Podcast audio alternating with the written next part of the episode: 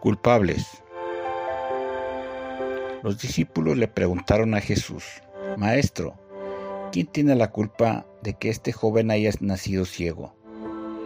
¿Fue por algo malo que hizo él mismo o por algo malo que hicieron sus padres? Juan 9.2 ¿De quién era la culpa?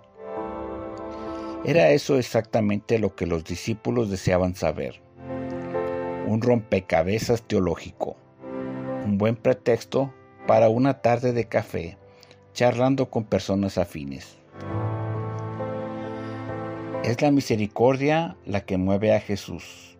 Es su favor no merecido que pretende hacer bien a quienes los necesitan. Dios Padre está esperando que actuemos de la misma forma, que lejos de resolver los orígenes de la enfermedad, seamos prestos y demos oportunidad a la manifestación de su poder, orando, poniendo manos, acercándonos a quienes tienen poca fe o que no tienen ninguna.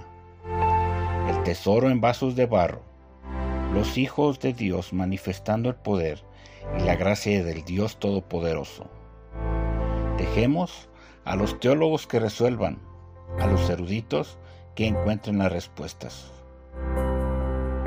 Los enfermos no necesitan culpables, necesitan sanidad. Devocional del pastor.